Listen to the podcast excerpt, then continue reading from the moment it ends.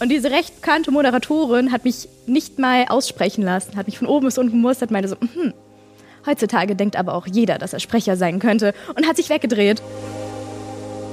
Ich hatte nämlich auch noch, also ich hatte, als ich meinen Studiengang beendet hatte, ein Praktikum in einer Marketingfirma gemacht. Und dann habe ich das beendet und war super unzufrieden. Und habe einfach gemerkt, ey, das ist nicht die Branche, in die du rein möchtest, langfristig. Du hängst dich da rein. Familie ist, ist zwar gegeben, aber du musst auch super viel zurückgeben, damit Familie wirklich dieser Zusammenhalt dauerhaft vorhanden ist. Hallo und herzlich willkommen zu einer neuen Folge Paul präsentiert was. Meine heutige Gästin ist Kata oder Katatsuri auch auf Twitch. Sie ist sehr junge Streamerin, aber jetzt schon erfolgreich damit und hat sich vor kurzem selbstständig gemacht. Außerdem macht sie noch eine Ausbildung zur Synchronsprecherin. Was sie alles zu erzählen hat, erfahrt ihr in dieser Folge. Viel Spaß.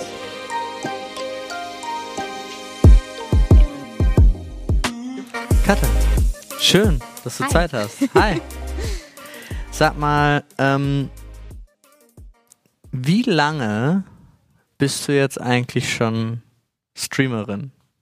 Ich habe tatsächlich in anderthalb Wochen dreijähriges äh, Bestehen meines Kanals. Ah, Also fast drei Jahre inzwischen schon. was muss man unbedingt über dich wissen? Über mich, Ja. Äh, natürlich, dass ich hier bei Dr. Freud mit unterwegs war und richtig coole Zeit bei euch äh, in einem super coolen Praktikum hatte.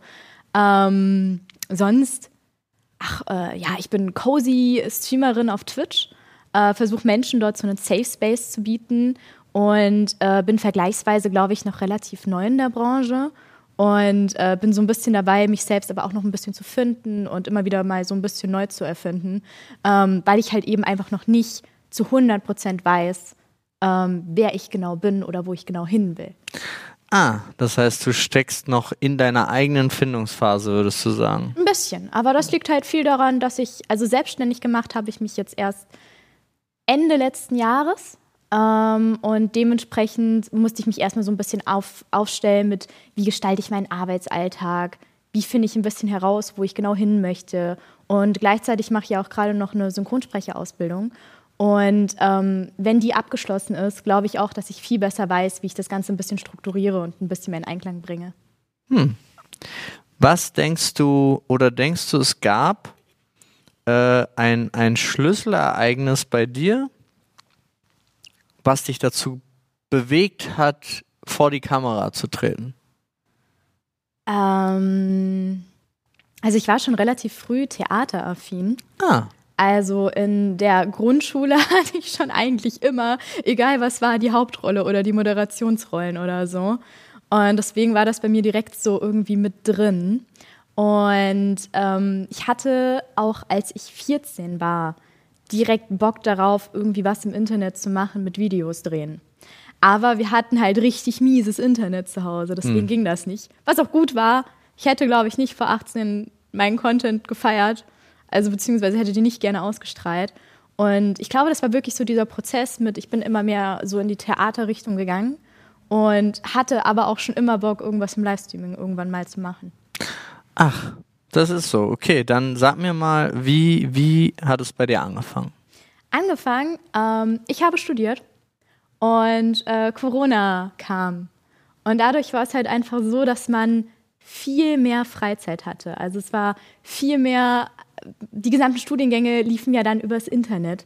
Und äh, wir hatten die ganze Zeit diese Online-Vorlesungen und Wege durch die Stadt fielen weg. Und ich hatte einfach viel mehr Zeit. Ich hatte davor OBS schon mal installiert, aber die Einstellungen noch nicht ganz richtig gehabt. Und ähm, dann war so, du hast jetzt viel mehr Zeit. Du brauchst irgendwas, wo du dich noch ein bisschen mehr reinhängen kannst neben dem Studium. Und dann habe ich es äh, fertig eingerichtet und gestartet. Und dann ging es einfach los. Ja, also für mich war so ein bisschen der Hintergrund, ich habe super gerne Indie-Games gezockt und Story-Games und habe die aber immer für mich gespielt und Freunden immer dann davon berichtet, wie cool doch diese Story ist und denen äh, dann so ein bisschen gesagt, ey, nehmt doch da ein bisschen dran teil und das kam dann auch als Feedback so, kann man dir da irgendwie mal zugucken?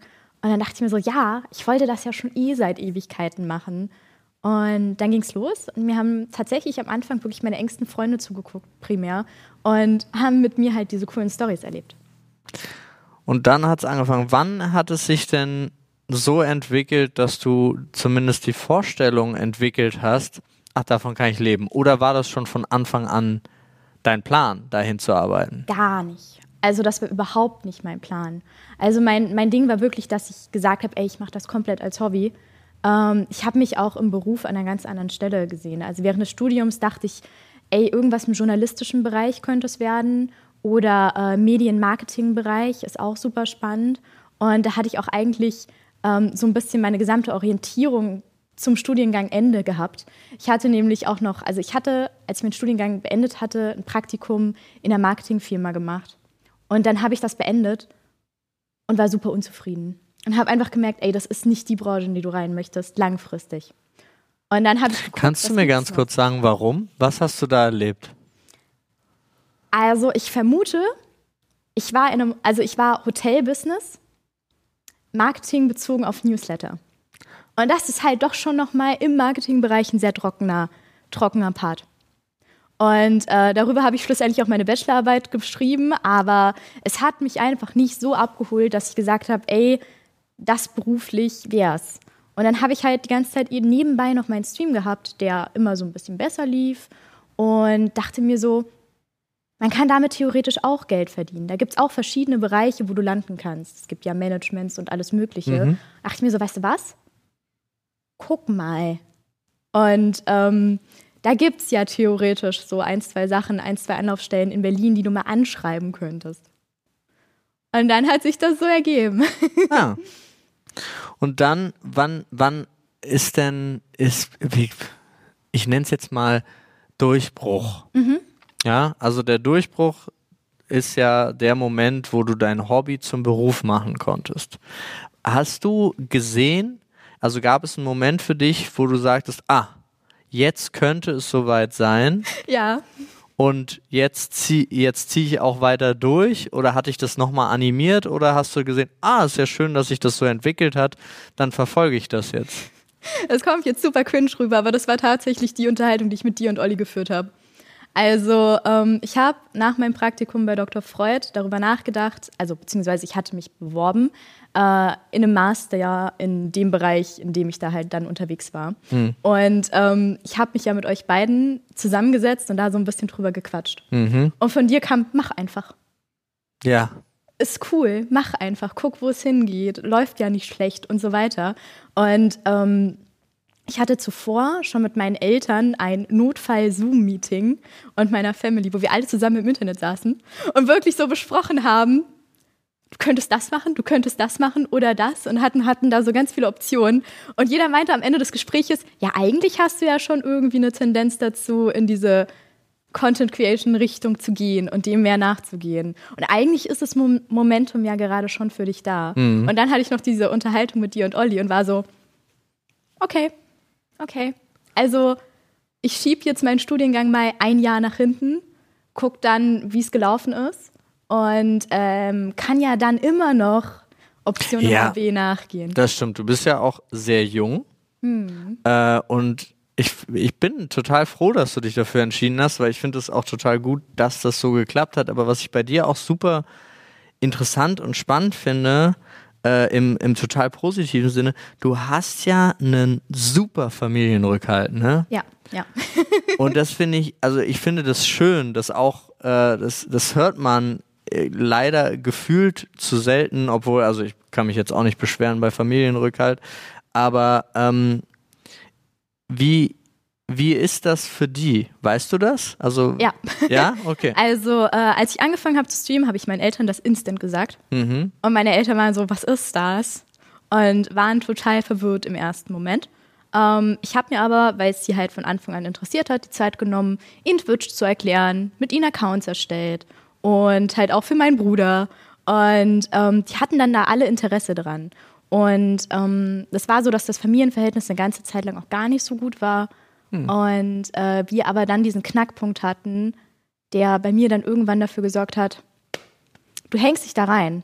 Familie ist, ist zwar gegeben, aber du musst auch super viel zurückgeben, damit Familie wirklich dieser Zusammenhalt dauerhaft vorhanden ist. Mhm. Und das war dann irgendwann in meinem Studium dieser Knackpunkt, wo ich gesagt habe, weißt du was, du musst auch dich dafür einsetzen. Und ähm, dann habe ich halt aber auch gemerkt, dass super viel noch mehr zurückkommt. Und meine Family, beziehungsweise mein Vater hat mich zum Beispiel super viel unterstützt, was Twitch betrifft, mit Gewerbeanmeldungen und mit Selbstständigkeit, was da in welche Richtungen geht und wie man das gut machen kann.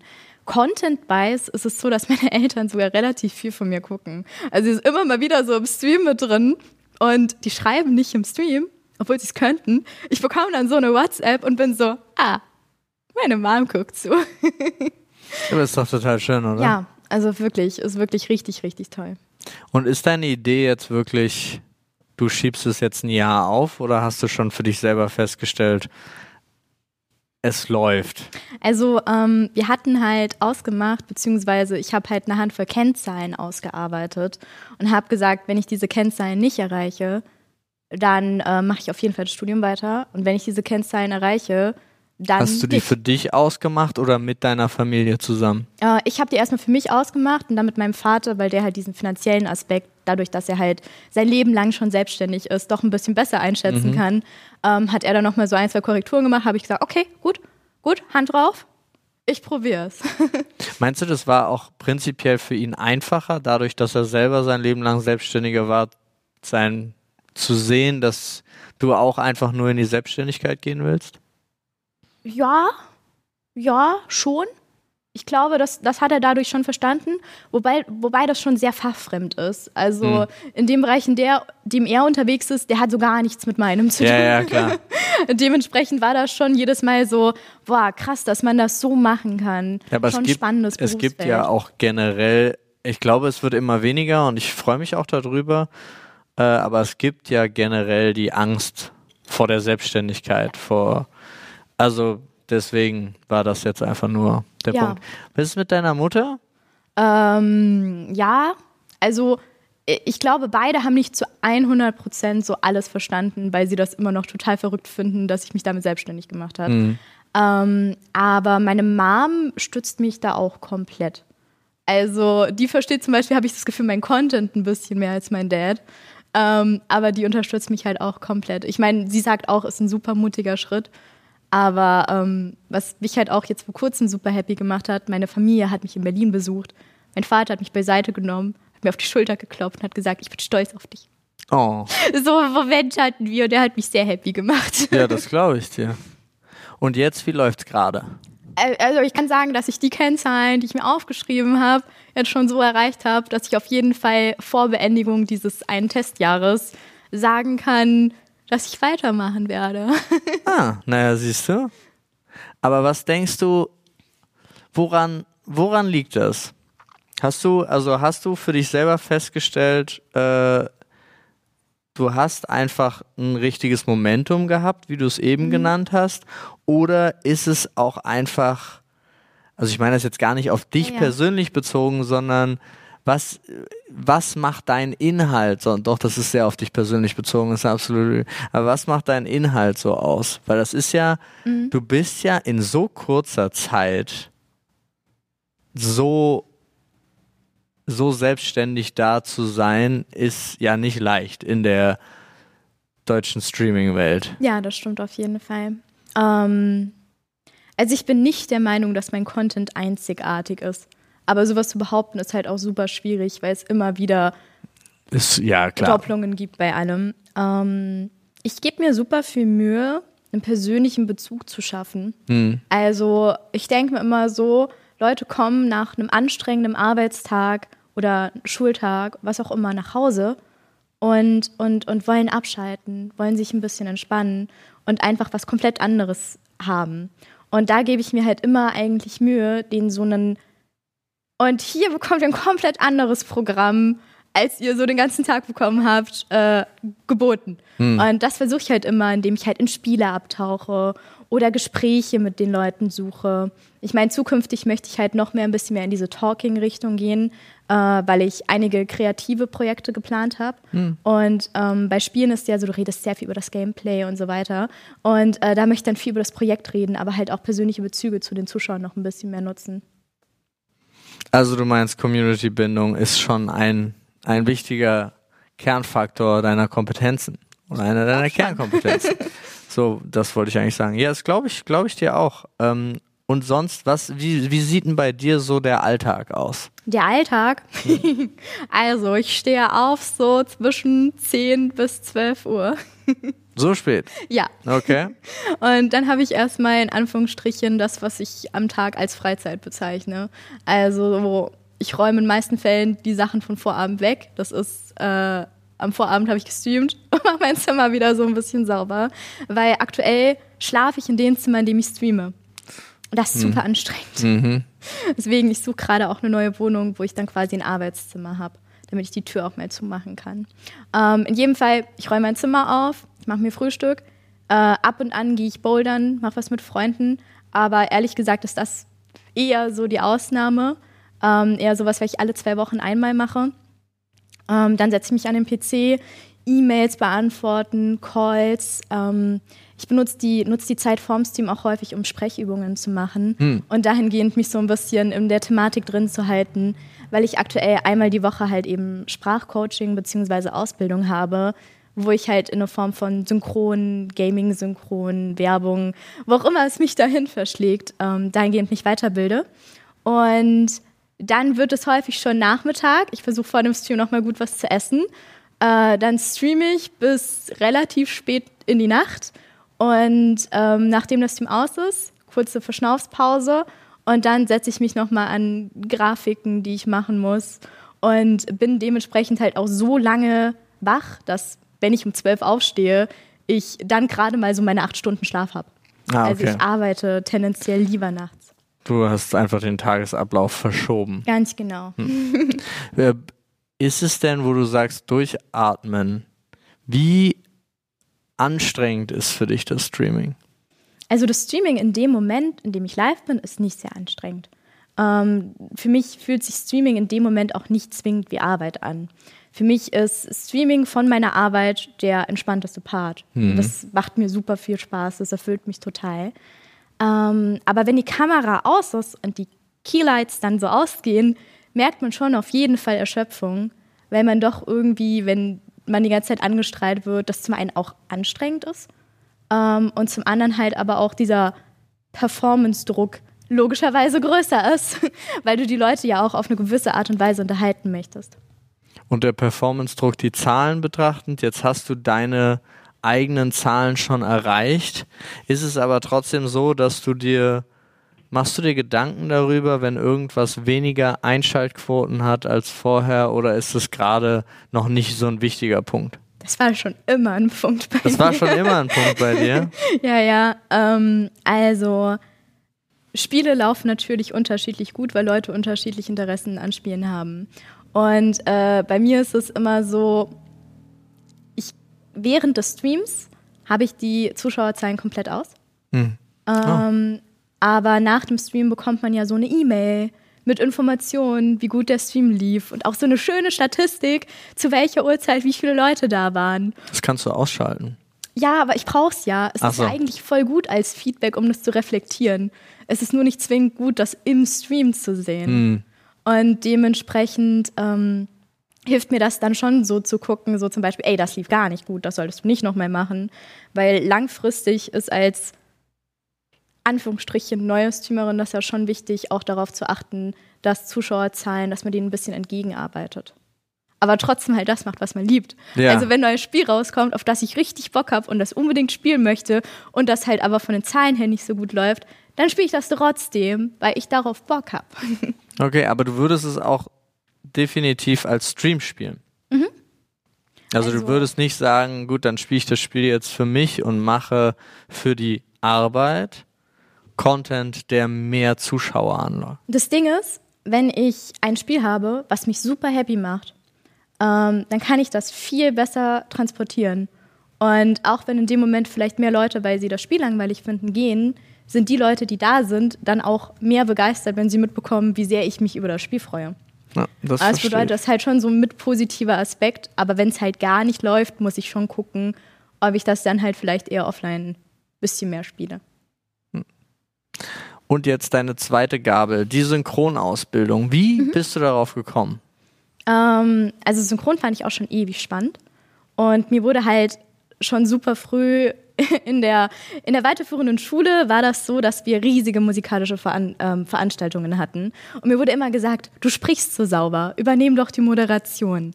So, und die habe ich dann halt auch häufiger für solche Events mit übernommen.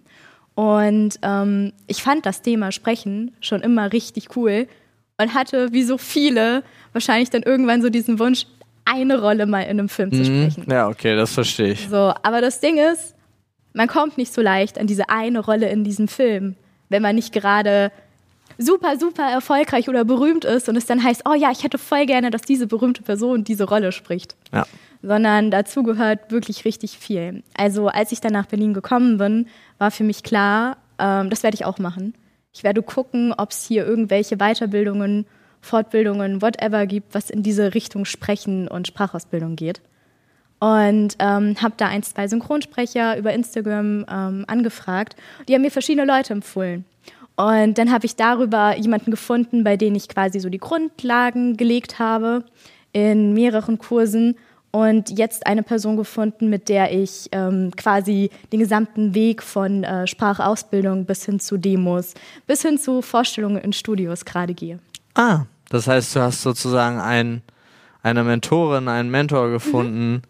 mit dem man den ganzen Weg gehen kann. Wie läuft das da so ab? Wie ist es in dieser Welt? Ähm, ich habe das Gefühl, das ist eine ziemliche, eine ziemliche Ellenbogengesellschaft. Also, ich war auf einigen Sprecherstammtischen mhm. und ich bin ja noch relativ jung. Und gerade wenn viele bekannte Leute und ich davon keinen kenne, an so einem Tisch, dann fällt es mir häufig schwer, da gut eine Konversation anzufangen. Mhm. Und ich wurde einer recht bekannten Moderatorin vorgestellt. Und diese recht bekannte Moderatorin hat mich nicht mal aussprechen lassen, hat mich von oben bis unten gemustert, meinte so, hm, Heutzutage denkt aber auch jeder, dass er Sprecher sein könnte und hat sich weggedreht. Und davon gab es halt leider echt einige. Ähm, es gab auch ein paar, die wirklich so auf mich zugekommen sind und gesagt haben, hey, die und die Studios nehmen gerne Newcomer, stell dich bei denen vor. Hm. Aber es gab halt auch unheimlich viele, bei denen man einfach merkt, ey, der Markt ist umkämpft. Häng dich rein, wenn du da landen möchtest. Ich frage mich das, also ich habe ich hab da gar keinen Einblick. Ähm, ich will mir da auch noch einen tieferen Einblick verschaffen, nicht um selber Synchronsprecher zu werden, sondern weil mich der Markt einfach interessiert. Mhm. Äh, ob, ob es wirklich gibt es so wenig richtig gute Sprecher oder gibt es wirklich zu wenig Rollen? Weil eigentlich ist ja gerade Deutschland sehr, sehr groß in ihrer Synchronkunst und ich kenne halt Leute, die sprechen dann so zehn verschiedene Menschen, also zehn verschiedene Charaktere mhm. im, über Blockbuster-Filme zu Seriensynchronisationen rüber zu Anime und es machen alles ein und dieselbe Person und ich frage mich so, but why? Gibt's niemanden, also gar nicht böse, weil die Person ist ja dann auch gut, sondern ich frage mich halt so, ist der Markt deswegen umkämpft, weil einer einfach so viele Facetten, weil wenn du einmal richtig gut mit deiner Stimme umgehen kannst, ich finde das ja phänomenal. Ich finde, also ich finde ja wirklich so krass, dass diesem, du kannst das nicht mehr erkennen, dass es ein und derselbe Mensch ist in ja, manchen Fällen. Ja. Also es kann auch sein, dass es äh, manche Leute jetzt denken, hä, was hat er denn, kann, kann er auch tiefer reden oder so, aber ich meine ja wirklich diese diese absolute, diese absolut andere Stimme. Und ich finde das so phänomenal. Und dann sprechen die halt so viele Charaktere und frag mich halt, ist, tut das dem Markt vielleicht auch nicht gut? So, also es ist so eine, ist reine, reine Interessenfrage für mich. Ich weiß auch nicht, du musst auch nicht darauf antworten. Vielleicht kennst du die Antwort auch nicht. Ich werde mich auf jeden Fall weiter mit diesem Thema beschäftigen. Also, was ich auf jeden Fall sagen kann, ist, es gibt, es gibt ja auch ganz viele, die sagen, der deutsche Synchronmarkt klingt grauenvoll. Was? Das, das habe ich ganz oft mitbekommen, gerade so bei Animes, wo man ganz schnell gesagt bekommt, ja, die deutsche Synchro ist ganz schrecklich. Und ähm, das wiederum liegt daran, viele Sprecher machen Sprachbögen.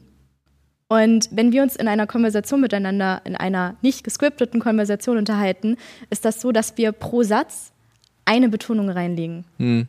Und ähm, Leute, die aber einen Text vorlesen, machen häufig mehrere Betonungen rein bei einem, was sie als wichtig empfinden. Und dadurch entstehen solche Leierbögen. Mhm. Und ähm, deswegen ist es so, dass es da Anführungsstrichen zwei Lager von, von Synchronsprechern gibt.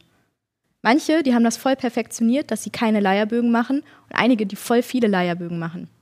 Und die, die wenig Leierbögen machen, sind für gewöhnlich, also wie ich das mitbekommen habe, die verdammt guten Synchronsprecher. Ah. Davon gibt es aber nicht super, super viele, weil viele halt eben diese Leierbögen scheinbar drin haben. Also ist der Markt doch gar nicht umkämpft, sondern wenn man sich richtig reinhängt, kann man relativ easy ganz weit oben mitspielen. Hoffentlich. Nee, also ich weiß gar, ich weiß, was du meinst, aber es ist so, also ich finde, ich bin ein, ein, großer Fan davon und gerade jetzt auf, auf Anime bezogen ist natürlich immer ein schwieriges Thema, weil da gibt es genug, die sagen, das geht nur äh, auf Japanisch mit höchstens englischen Untertiteln, damit die, ja. damit nicht noch ein Übersetzungsfehler da reinkommt. Ähm, aber ja, es, äh, es ist ja auch für jeden das wie er das möchte. Ich bin ja zum Beispiel, es gibt ja ganz viele Sachen. Ich liebe mir Sachen im Original anzugucken, wenn ich die Zeit habe, mich richtig darauf zu konzentrieren. Ja. Also auch gar nicht Englisch geht, aber jetzt gerade wenn es ein, wenn's ein Anime ist oder so, dann müsste man da naja, äh, schon mitlesen, weil sonst komme ich mit meinem nicht vorhandenen Japanisch auch nicht weit. Äh, ich finde das auch immer so witzig, wenn man sich so ein Anime anguckt und, und die ganze Zeit die Untertitel mitliest, aber nicht verpassen möchte, was passiert und dann halt die ganze Zeit so hoch, runter, hoch, runter. Hm, das ist schon schwierig. Aber wenn ich einfach nur ein bisschen abschalten will oder was nebenbei hören will, dann hilft es, ist natürlich ungemein einfacher, das in der Muttersprache zu hören. Und dann ist es aber auch schön, dass sich da so viel Mühe gegeben wird. Ja. Also ich finde das, ich finde das, äh, ich finde das schön bei uns. Was ist denn jetzt noch für die Zukunft deiner Karriere geplant? Von dir aus? Ähm, also kleine Projekte, die ich gerade geplant habe, ist, wie gesagt, so das eigene Streamingzimmer, wo ich dann äh, Creative Streams, Kochstreams und dann halt auch endlich mich ein bisschen besser an Formate setzen kann, weil ich würde voll gerne irgendwie irgendwelche coolen, herausstechenden Formate haben. Aber das fällt mir sehr schwer, das alles halt eben in dem Zimmer zu machen, in dem ich schlafe. Mhm. Und zusätzlich will ich halt erstmal die Ausbildung abschließen ähm, im Sprecherbusiness, um mich dann halt einfach ein bisschen besser aufstellen zu können. Ähm, also verschiedene Formate, bisschen mehr gucken. Ich habe ja am Anfang des Podcasts gesagt, dass ich noch nicht zu 100 Prozent weiß, wo ich hin möchte. Und mhm. ich glaube, das ist aber eine Sache, die eher mit Erfahrung kommt dementsprechend so viel wie möglich Erfahrung sammeln und äh, mich dann hinsetzen zu können und sagen können, ey, ich bin genau die und die Streamerin, ich biete genau das und das und halt eben dahingehend mehr Professionalität zu finden, glaube ich. Ich glaube, das ist so das, was ich erreichen will. Ja. Spannend. nee, finde ich wirklich total interessant. Katha, dann sag mir doch bitte noch, was hättest du gerne vorher gewusst, bevor du Streamerin geworden bist? Und was würdest du jemandem mitgeben, der jetzt wirklich auch frisch in diese Startlöcher gehen will? Ich finde das total interessant. Also gerade dass das, der, den zweiten, beziehungsweise beide, finde ich bei dir so interessant, weil es noch so frisch ist, mhm. dass ich glaube, dass es wirklich Leuten, die jetzt anfangen wollen, richtig helfen kann. Ja. Ähm, also was ich super, super wichtig ist, ist dieses Don't force it. Also das Ding ist, man kann sich nicht auf Twitch hinsetzen und sagen, ich werde jetzt hauptberuflicher Streamer. Ähm, einfach direkt von, von nichts auf. Das ist super, super, super schwierig. Hätten bei mir die Zahlen nicht mehr und mehr gestimmt, wäre ich diesen Schritt nicht gegangen. Hm. Man kann das super gut als Hobby machen. Und wenn man dann als Hobby feststellt, zum einen, es huckt einen total und ähm, die Zahlen stimmen immer mehr, dann kann man natürlich in diese Professionalität reingehen und gucken, dass man sich damit halt selbstständig macht. Aber geht nicht ins Stream rein und sagt, ich werde hauptberuflicher Streamer. Ähm, ich glaube, das ist wirklich so ein, so ein Übergang, den man machen muss, der halt dann auch stimmig sein muss. Sonst kommt man da auch wirklich in eine kleine finanzielle Schieflage, wenn man halt sagt, ey, ich, ich mache das jetzt einfach. Ähm, aber dahingehend ist es halt wichtig, finde ich, realistisch zu bleiben und halt vielleicht zu gucken, dass man sich noch ein zweites Standbein aufbaut. Dass man halt nicht sagt, ey, ich mache jetzt nur das, sondern ich gucke, dass ich mich darauf stelle und darauf stelle und dann so eine Balance aus allem finde. Ich glaube, das ist super wichtig. Okay. Das wäre jetzt der Tipp. Genau. Was hättest du gerne vorher gewusst? Das hätte ich gerne vorher gewusst. Äh, wahrscheinlich, dass egal wie, wie du im Internet auftrittst, du immer Kritik bekommen wirst. ich, ich glaube nämlich, damit habe ich auch immer wieder zu kämpfen, weil diese merkwürdigen Hassnachrichten, obwohl man eigentlich eine komplett unter dem Radar, was Probleme betrifft, bleibt, man muss damit einfach einen Umgang finden. Und das fällt mir halt immer mal wieder schwer, wenn man halt so liest. Keine Ahnung, ich bin eine Frau, die zockt. Und mhm. ich bekomme super häufig so Kommentare äh, hingegen, geh in die Küche. Deinstallier das Spiel, du hast es nicht verdient zu zocken. So, sol solche Sachen. Wirklich immer noch. Ja, ja. Ähm, und das ist halt, es sind keine super schlimmen Kommentare, aber doch. man macht sich doch. Findest du? Also, also jemand, weil du als Frau ein Spiel livestreamst und jemand schreibt dir, geh in die Küche, finde ich unter aller Sau. Ja, ja, hast du wohl recht. Also das Ding ist, man muss damit halt einen guten Umgang finden. Und das ist was, was mir ab und an noch ein bisschen schwerfällt. Weil es sind dann zwar nur diese ganz wenigen einzelnen Kommentare, mhm. also dann trotzdem so ein Kommentar, wo du so denkst, okay, gut, habe ich jetzt gar nicht mit gerechnet und darüber so ein bisschen mehr nachdenkst. Also mhm. löschen, blockieren, ja, kein Ding, aber du, du denkst ein bisschen länger darüber nach und das zieht einen schon runter. Und da sollte man sich nicht runterziehen lassen. Da sollte man halt irgendwie drüber stehen, weil natürlich darf ich Spiele spielen und muss nicht in die Küche. Das ist ja komplett meine Entscheidung. Ist aber auch nicht so leicht immer, ne? hm. Katha, ich danke dir herzlich für das Gespräch. Dankeschön. Ich wünsche dir einen wunderschönen Tag und äh, euch da draußen. Äh, ich hoffe, ihr konntet schön was mitnehmen. Ähm, wie immer, Feedback ist erwünscht. Alle Infos zu Katha findet ihr unten und ansonsten bis bald. Bis bald.